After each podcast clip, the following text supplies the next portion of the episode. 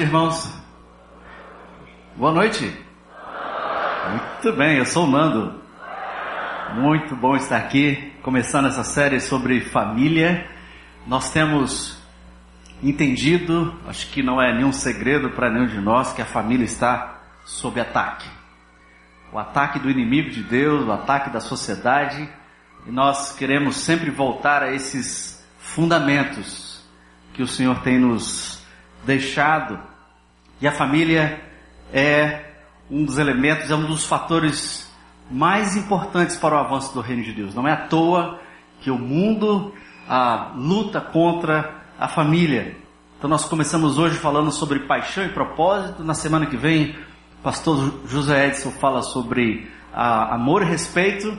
No terceiro domingo, o pastor Eufrásio estará nos visitando, ele é de Recife, estará nos ministrando sobre ah, perdão e restauração. E no quarto domingo eu volto a falar sobre obediência e honra. No terceiro sábado, como consta no seu boletim, nós teremos ah, um encontro, uma palestra especialmente para casais, com o pastor Eufrásio também. Será no dia 15, se eu não me engano, aqui aqui, aqui na tenda, numa das duas tendas, tá bom? Então os casais no dia 15 de novembro. Família é algo extremamente prioritário no reino de Deus. Porque a própria essência de Deus é família, é relacionamento. Então, a família como ela é hoje, a família como Deus nos ensinou, como Deus deixou bem claro na tradição da história do povo de Deus. Por que, que ela é tão importante? Porque nenhum de nós estaria aqui sem família.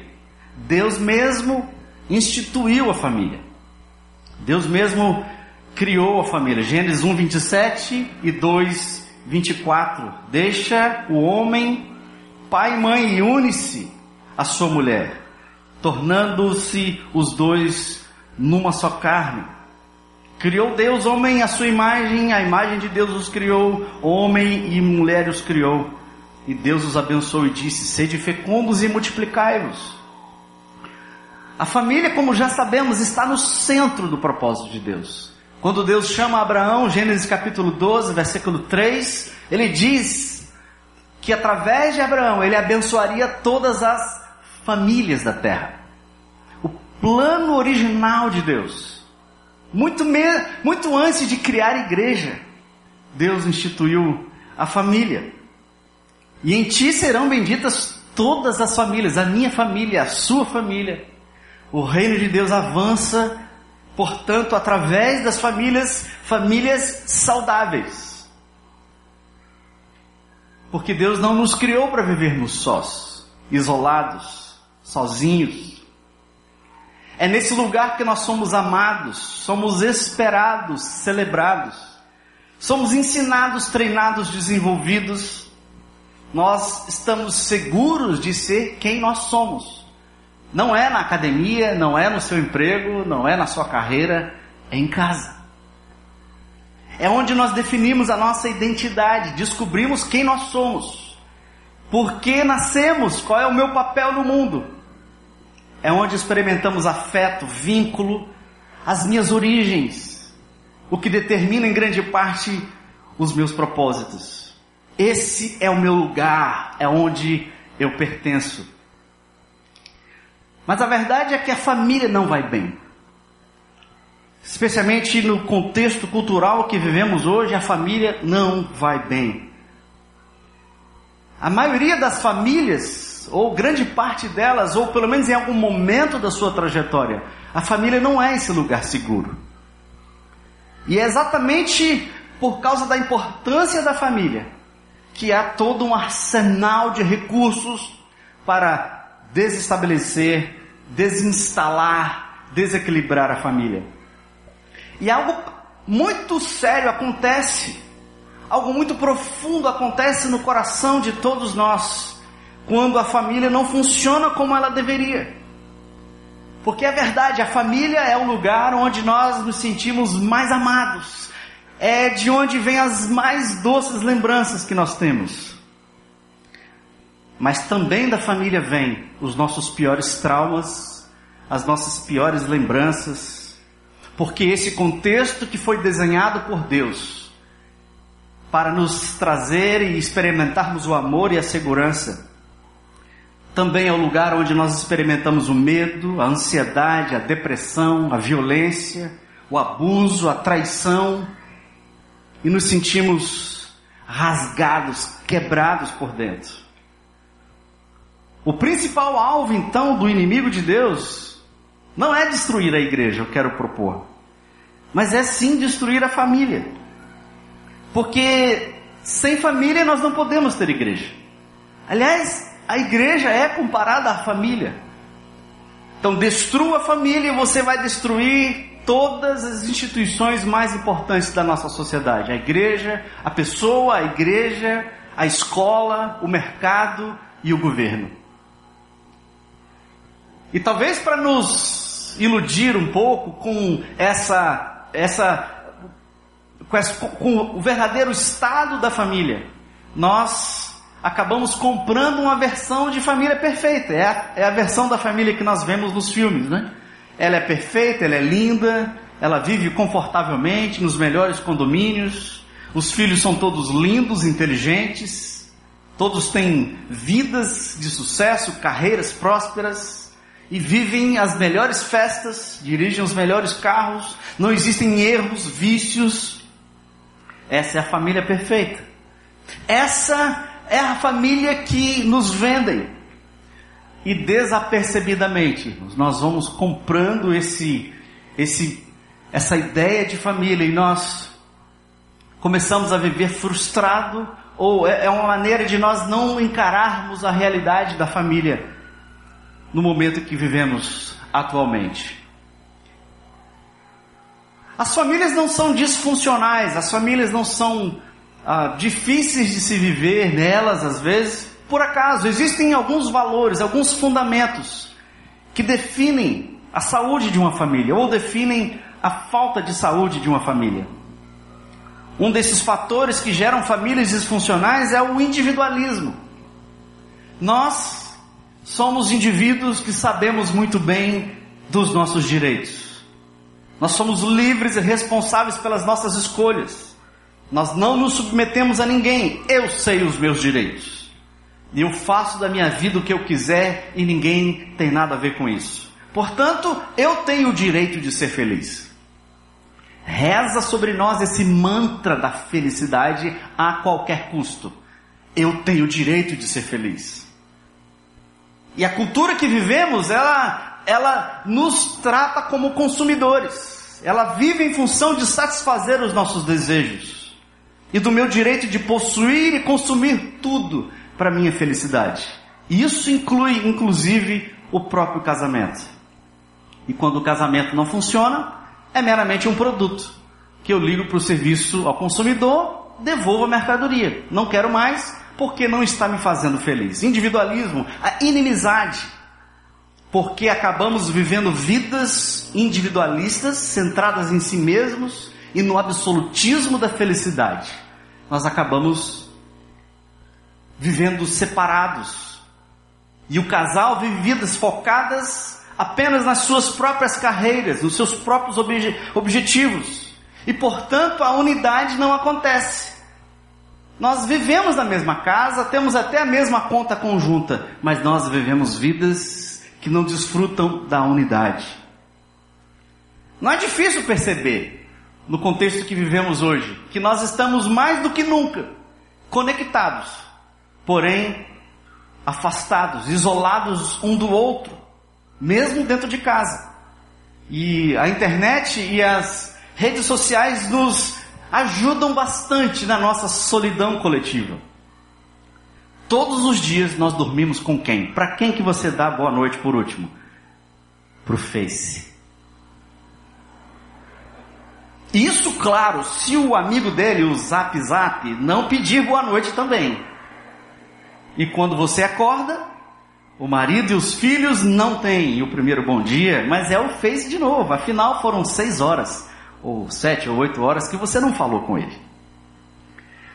Por incrível que pareça, irmãos, um terço de todos os pedidos de divórcio nos Estados Unidos em 2011 continha a palavra Facebook.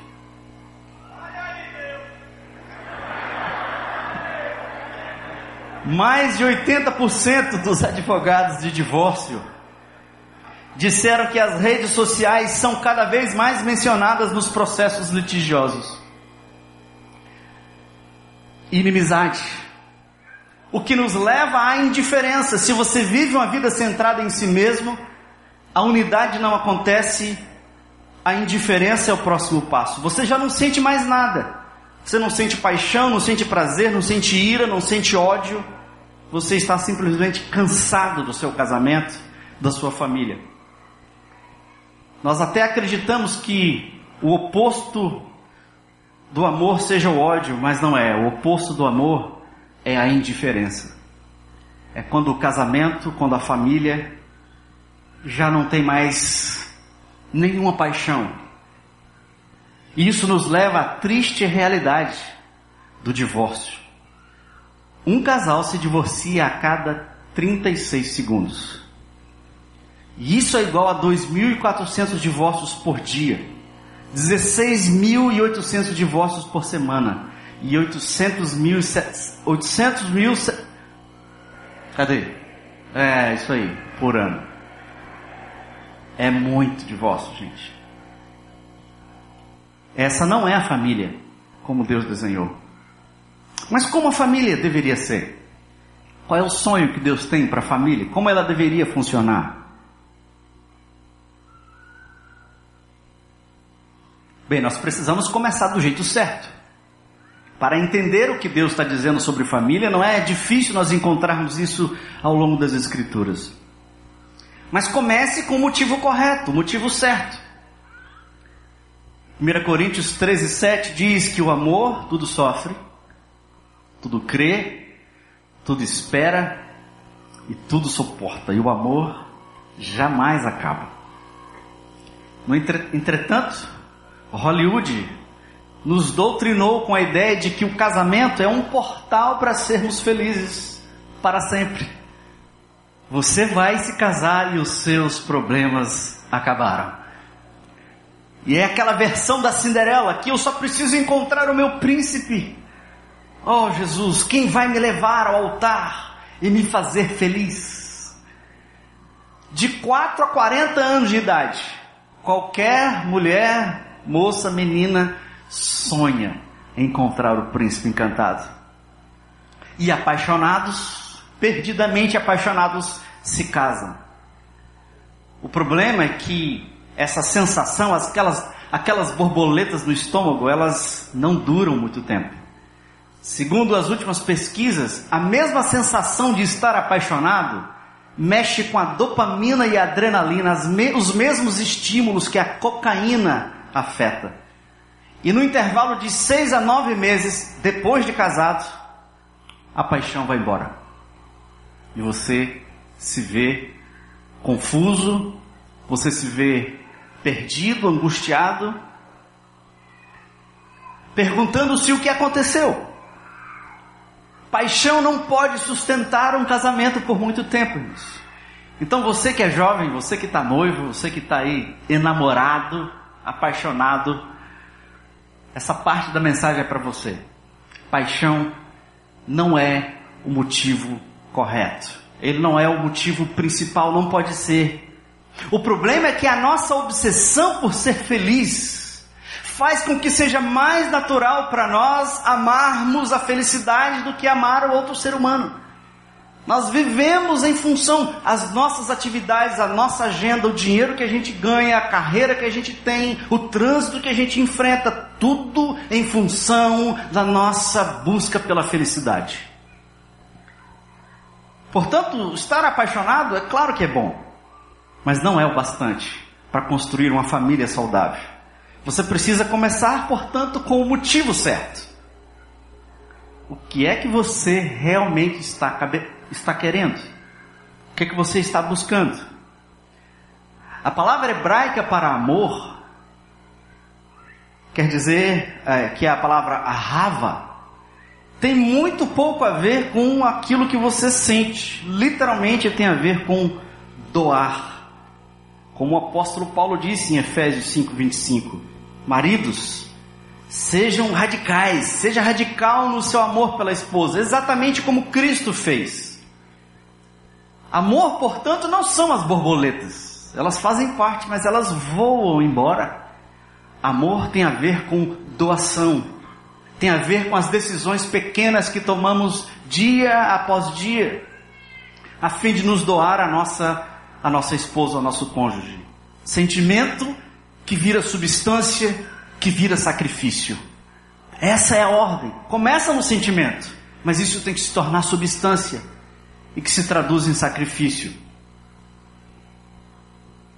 Uma segunda forma de compormos a família, ou de edificarmos uma família saudável, não uma família perfeita, mas a família saudável, tem a ver como funcionamos no casamento. Pai, mãe, filhos, filhos e pais. Como funcionam? Qual é a maneira certa? Motivo correto, mas uma maneira correta de funcionar, funcionar também.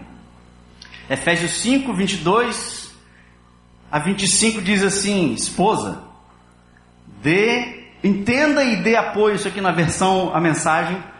Entenda e dê apoio ao seu marido pois assim demonstrará seu apoio a Cristo. Marido, exerça a liderança em relação à esposa, mas da forma com a qual Cristo fez a igreja, com carinho, não por dominação. Dê o máximo de amor, de amor à esposa, mas faça como Cristo fez pela igreja, um amor marcado pela entrega total. Filhos, façam que os seus pais orientarem. E pais, não provoquem os seus filhos, sendo duros demais com eles.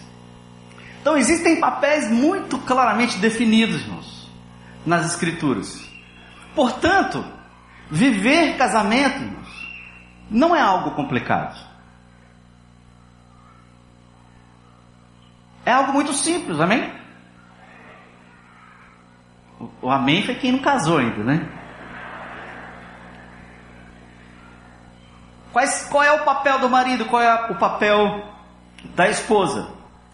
Eu não sei se você percebeu, depois você pode ler no seu, na sua Bíblia, mas o apóstolo Paulo fala com, com, com se dirige aos maridos três vezes. Marido exerça a liderança, dê o maior, dê o máximo de amor à esposa e ah, trate a esposa com amor e respeito.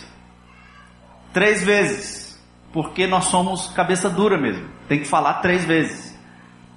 Liderança e submissão é do que essa passagem fala. Nós já sabemos, nós já, já ouvimos muito falar sobre isso, muito se discute sobre isso.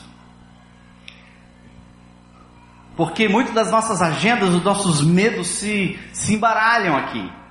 Mas, segundo os últimos estudos, a palavra liderança aqui não tem para onde fugir, significa liderança.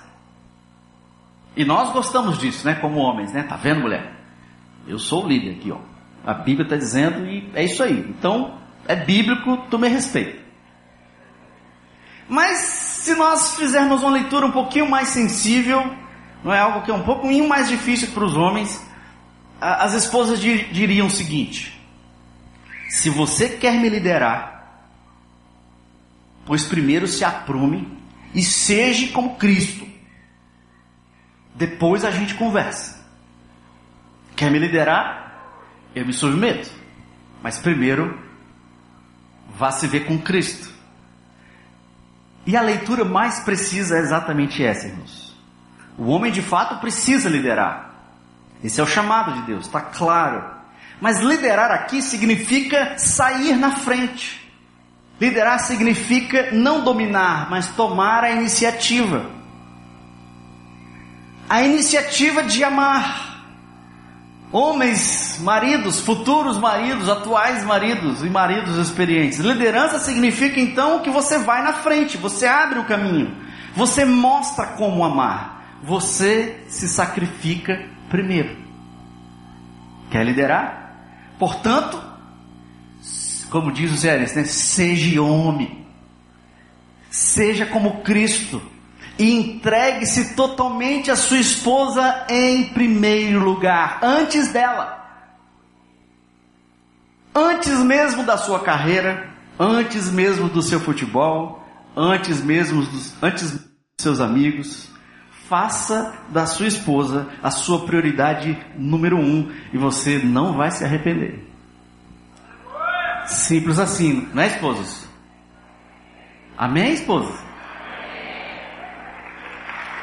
Olha o que a Bíblia diz, está claro para você.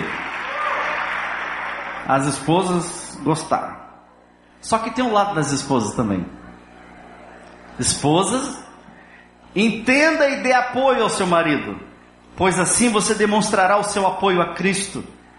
E assim como a igreja se submete à liderança de Cristo, a, esposa deve submeter-se ao marido. Esse marido que lidera, feito Cristo, sai à frente, te ama primeiro. E geralmente nós homens, né, a gente vai levando, é, não é, tem que ver, né? É, a gente a gente tem a tendência de não liderar, de, de nos omitir. O papel da esposa, entretanto, será muito emocionante também. O desafio para a esposa será relaxar e não ter medo. Ser submissa significa deixe-se ser liderada. Não fique ansiosa tentando controlar a situação tentando arrancar amor do seu marido. Submeta-se significa permita-se ser amada, permita-se ser cuidada. Pare de competir com seu marido, não fique tentando ser mais forte, mais inteligente, você já é mais inteligente. Pare de falar, pare de manipular, pare de expor as limitações dele, pare de envergonhá-lo. Aceite ser liderada. Aceite a liderança. Aceite ser amada como Cristo amou a igreja.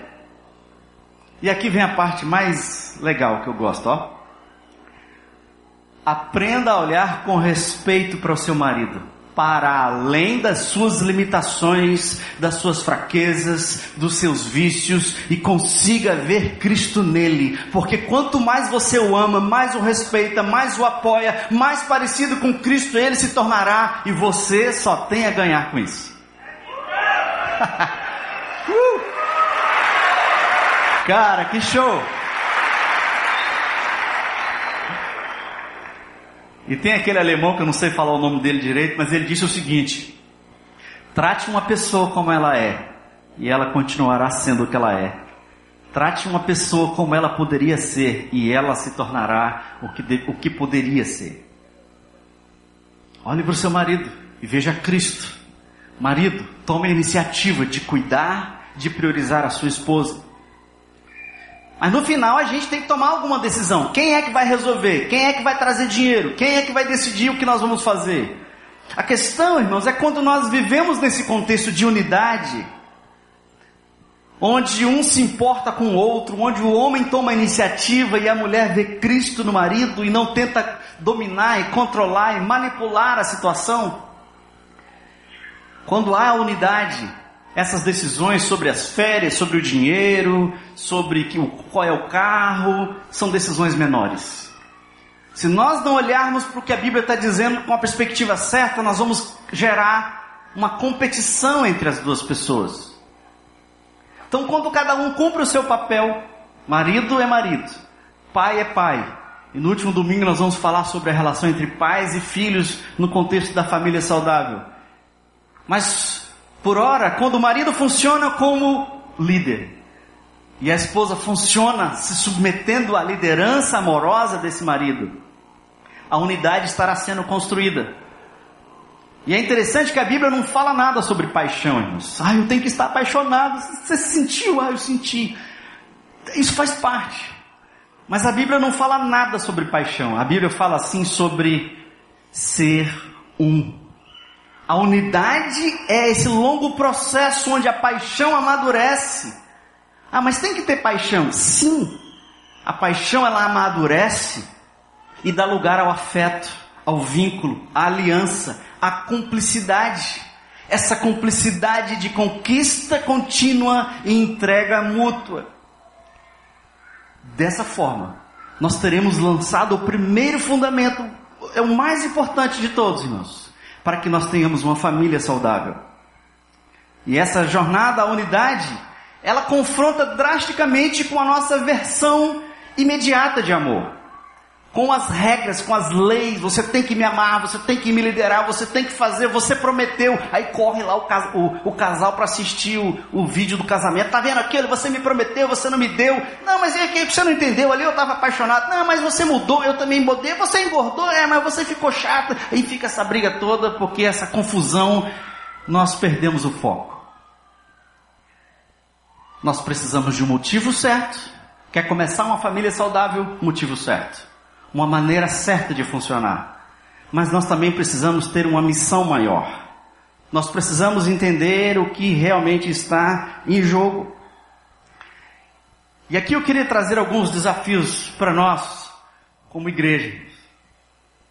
Um dos desafios que nós temos é a nossa missão e você que vai edificar uma família, vai eh, estar em vias de se casar, ou está planejando o seu noivado, você está sonhando com o seu príncipe, sonhando com a sua, com a sua maravilhosa. Ah, o que, é que nós queremos ah, ajudar você aqui? Tendo o motivo certo, entendendo a maneira certa de começar. Nós precisamos edificar famílias saudáveis, como igreja.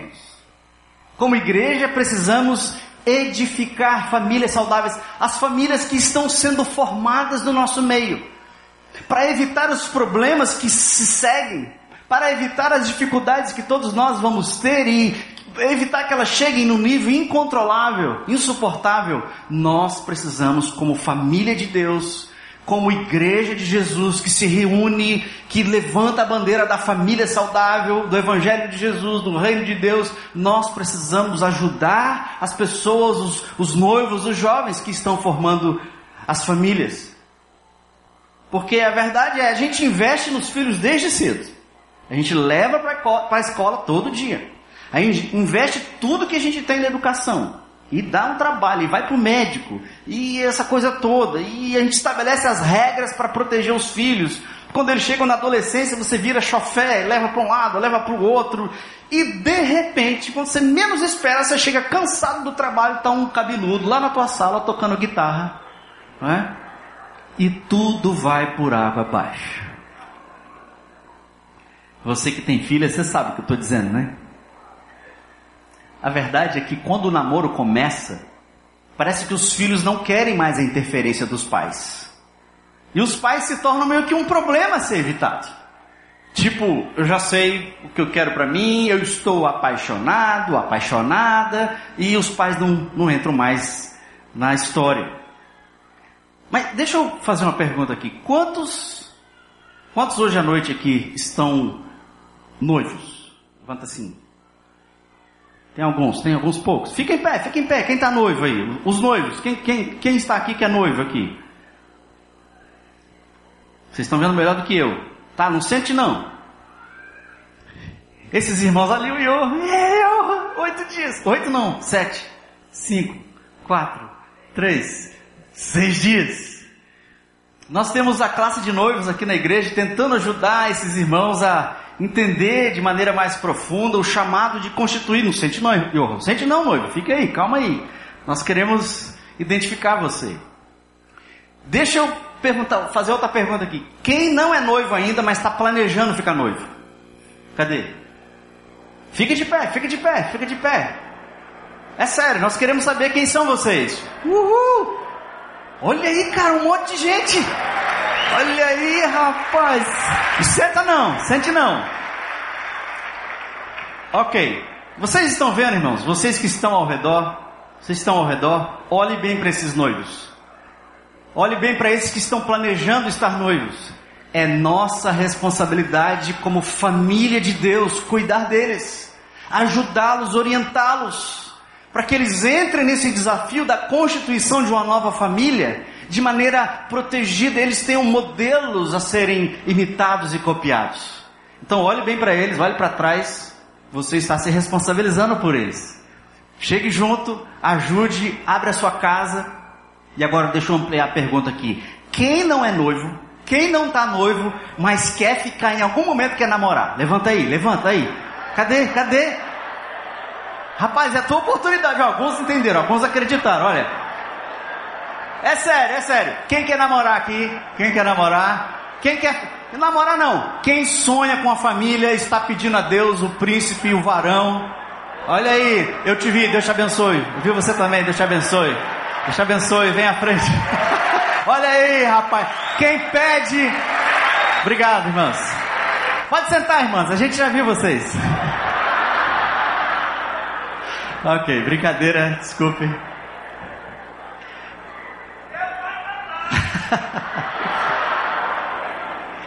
Mas aonde, irmãos, nós vamos procurar modelos de famílias? Então, o desafio para você, jovem, você que não está namorando, mas está almeja constituir família, você que está já no namoro mais sério, você que já está em vias do casamento, Provérbios 15, 5.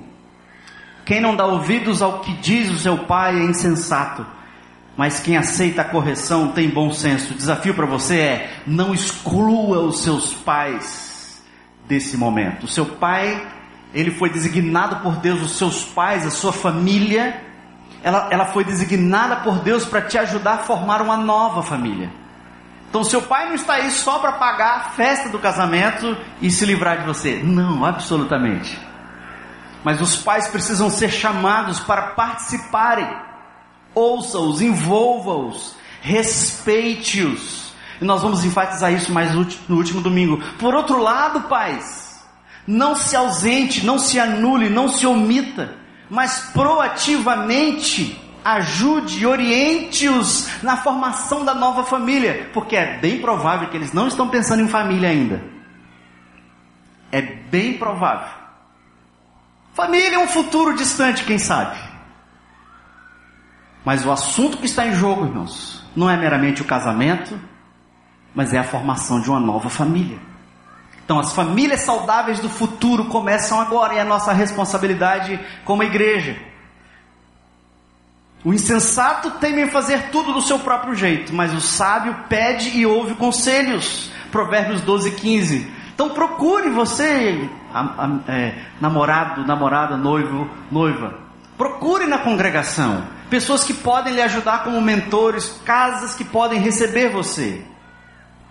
Eu queria então desafiar você, você que olhou para esses casais, viu ah, o projeto tão sério que eles estão envolvidos. É, por incrível que pareça, nós passamos anos, 15, 20 anos estudando, mais dois, três anos de estágio, e entramos nos primeiros anos, tudo investindo na nossa carreira, e nem é a coisa mais importante. Família é o centro do projeto de Deus e nós temos pouquíssima experiência, pouquíssimo investimento. A gente tem uma classe de 15 aulas aqui na igreja, irmãos, que não dá, não supre. Nós precisamos de famílias engajadas nesse projeto. Levante-se, ajude, compartilhe, para que a gente consiga minimizar também, dentre outras coisas, irmãos, o segundo desafio, que é nos envolvermos na restauração das famílias quebradas.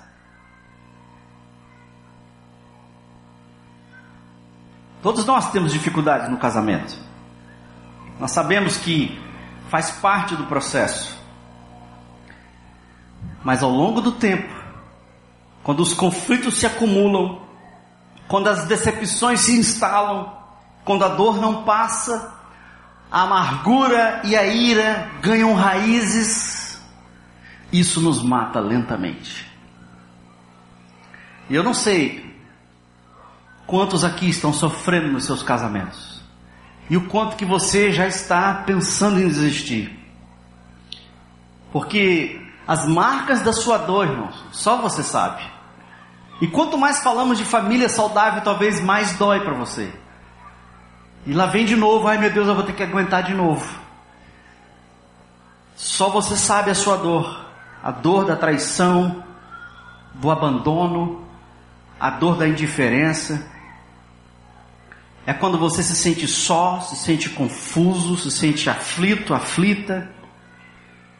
E você pode ter chegado já ao ponto de dizer: Eu não aguento mais. Eu não aguento mais. Cansei. É o fim. Desde que começamos nosso culto, irmãos, aproximadamente 180 casais se divorciaram.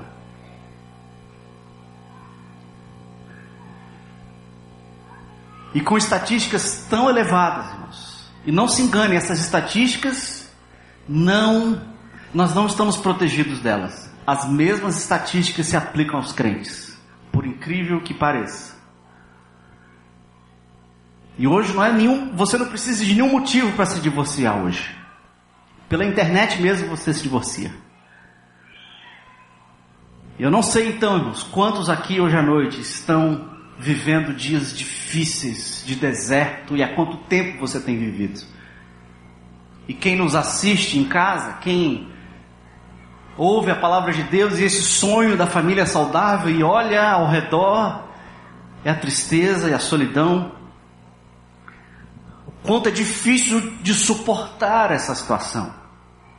Nós temos encontrado, irmãos, muitos casais que nos procuram na nossa congregação, irmãos. Casais que estão por um fio, desesperados, angustiados. Eu tenho certeza que você conhece alguém na sua vizinhança, entre os seus amigos, talvez no seu grupo pequeno. Mas eu queria trazer a lembrança, trazer a nossa lembrança, a sua lembrança, você que está num momento difícil no seu casamento, que o mesmo Deus que desenhou a família saudável, o mesmo Deus que desenhou o casamento, é o mesmo Deus que pode restaurar o seu casamento. É o mesmo Deus que pode fazê-lo novo de novo. Se você chegou no fundo do poço, você não tem alternativa senão olhar para cima. É hora de você esperar mais um dia e exercer a sua fé mais um momento. Deus não quer a desunião, Deus não quer a separação, Deus não quer o divórcio, isso é claro ao longo de todas as escrituras. escrituras. E ele não poderia ser mais enfático quando ele disse em Malaquias 2,16: Eu odeio o divórcio. Ele não quer dizer que ele odeia o divorciado, que ele odeia você porque você está vivendo esse momento difícil, pensando em desistir. Ele odeia a situação, ele odeia o contexto, porque ele sabe toda a dor que isso vai gerar, todas as consequências incontroláveis que isso gerará.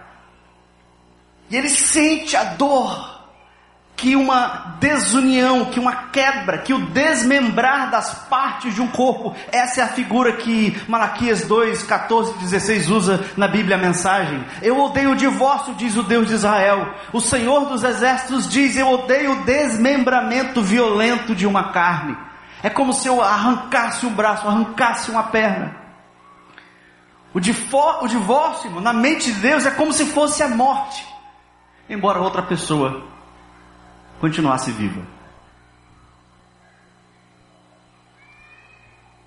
Apesar da terrível dor que pode ser continuar um casamento e Deus não quer que você continue um casamento doloroso, angustiado, desesperador. Não, o desenho de Deus é uma família saudável, é a unidade. Se alguma coisa não deu certo, se alguma coisa não funcionou, se alguém não cumpriu o seu papel, Deus pode fazer todas as coisas novas. É, é, tudo que nós podemos lhe dizer. Confie no Senhor, olhe para mais um dia, assuma a sua responsabilidade. A cultura do divórcio, irmão, irmãos, então se instalou na, na nossa cultura, na nossa sociedade. A terapeuta Judith é, Wallerstein, ela pesquisou durante 25 anos 131 filhos de pais separados. E ela concluiu que, citações dela, ao contrário do que prego, daqueles que pregam a nova família, o, o divórcio faz mal sim às crianças e os jovens. Ser filho de um casal que se separou é um problema que nunca vai cessar de existir. Os filhos do divórcio têm 40% mais chances de se divorciar também. E a separação ela causa consequências terríveis na família, para as pessoas, para os filhos, para a igreja, para a escola, para o mercado e até mesmo para o governo. Então, se você chega num ponto em pensar em desistir, tudo está quebrado, nada funciona mais. 2 Coríntios 5,19 diz que o Deus que estava em Cristo, Ele está reconciliando todas as coisas. Todas as coisas. Todas as coisas. A obra de Jesus na cruz, o poder de Jesus na cruz, é o mesmo poder que pode restaurar um casamento quebrado. Isso inclui o seu casamento. O poder da cruz é muito mais forte do que essa força que você pode talvez estar sentindo. Talvez você perdeu a esperança, talvez você não acredita que tenha mais volta, mas Deus e só Ele está fazendo novas todas as coisas. Apocalipse 21, 5. E Deus pode e Deus quer começar a restaurar o seu casamento a partir de hoje. Você crê nisso? Deus pode. Não existem soluções fáceis, irmãos. Não existem fórmulas que vão trazer soluções simples. Mas eu queria desafiar você hoje, que você não saia daqui hoje à noite sem tomar essa decisão no seu coração de confiar em Deus, um dia de cada vez. E você tome a decisão de esperar em Deus. Tente conversar com seu cônjuge, com seu marido, com sua esposa. Mas eu queria oferecer também, eu queria desafiar a igreja de Jesus a fazermos uma outra coisa também. Porque pedir para alguém confiar em Deus enquanto ele permanece sozinho, irmãos, é quase cruel. Pedir, não, irmão, você tem que aguentar, Deus vai corrigir, Deus vai restaurar. É quase pedir para uma pessoa que está morrendo afogado para ela tentar se superar. Ei, irmão, confie em Deus. Mas, irmão, esse é o problema, eu não estou confiando em Deus. Eu queria desafiar então, irmãos, que esses amados, esses queridos que talvez estejam entre nós, talvez você conheça, que você se voluntarie, que você se apresente, que você conte a sua história, que você mostre a sua história de restauração, que você mostre o que Deus fez na sua vida até aqui, ou se você também está em luta, está em dificuldade, não caminhe sozinho, mas se voluntarie, ajude esse irmão que está perto de você, eu não vou pedir para quem está vivendo momentos difíceis no seu casamento para que se levante. Não vou fazer isso, mas eu vou pedir para você que quer ajudar, você que se sente desafiado por Deus a lutar pela edificação e pela restauração das famílias. Você que entende que você pode ajudar de alguma forma, você pode orar, você pode ligar, você pode oferecer o ombro, você pode ajudar de alguma forma. Eu queria saber Quantos aqui hoje à noite acreditam na família saudável? Uh, todos nós acreditamos, não ficou ninguém. A outra mão agora. Quantos aqui querem orar para que Deus sare, cure e restaure as famílias? Levanta a sua mão. Ok. Agora eu não vou pedir você levantar a mão nenhuma. Mas aqueles casais que querem se voluntariar, você quer se mostrar hoje à noite dizendo: Eu quero ajudar, eu quero me envolver, eu quero contribuir de alguma forma. Eu vivi o divórcio, o drama do divórcio e Deus restaurou. O meu casamento estava quebrado e Deus fez ele novo. Eu queria ajudar quem quer que fosse. Eu vou pedir para você, você e a sua esposa, você que é casado, obviamente, que você ficasse em pé agora. Quem está dizendo eu quero ajudar? Eu vou ajudar. Eu vou ajudar. Eu quero me voluntariar. Mais pessoas. Fique de pé. Continue em pé. Continue em pé, irmãos. Quem mais quer dizer, Senhor, eu estou aqui. Eu não sei o que fazer. Eu não tenho muita sabedoria, muitas palavras, mas eu quero compartilhar a minha vida, eu quero abrir a minha casa, eu quero ajudar quem está sofrendo, quem está pensando em desistir. Mais alguém, irmãos? Mais alguém no nosso meio? Eu vou pedir para você olhar para trás. Olhe para trás, olhe ao redor. Você que está vivendo alguma situação, pensou, você acha que já está no fim, não vai aguentar mais. Nós estamos dizendo para você: confie em Deus, Deus pode restaurar, não desista, o inimigo não vai destruir o seu lar. Deus não vai permitir, mas você está que não aguenta mais. Identifique esses casais. Eu vou pedir para esses casais, no final do culto, Final do culto, você pega a sua esposa aí embaixo do braço, né? Dá, dá a mão para ela, dá um abracinho nela, vai lá para a tendinha. Se você pode, né? Aguardar um tempinho lá, fique lá. E você, meu amigo, você, irmão, irmã, você que está angustiado, permaneça em pé. Você que está angustiado e está precisando de ajuda, eu vou encorajar você a procurar um desses casais. Lá na tendinha, se aproxime, chegue, compartilhe, chore. Eles vão orar com você, eles vão talvez marcar um café, uma conversa. Amém? Esse é um desafio para todos nós, irmãos. Todos nós vamos orar por, por famílias saudáveis você que está vivendo um momento de angústia e dor, reconheça, abre o seu coração, vá, vá você e o seu marido, ou vá sozinho, mas não deixe passar essa oportunidade, amém? Pode sentar, eu vou pedir para a gente aplaudir abençoar esses amados irmãos. Essa é a responsabilidade de todos nós, irmãos. Mas talvez você pela sua família. Talvez você já teve a sua família quebrada, talvez você não sabe o que é viver família.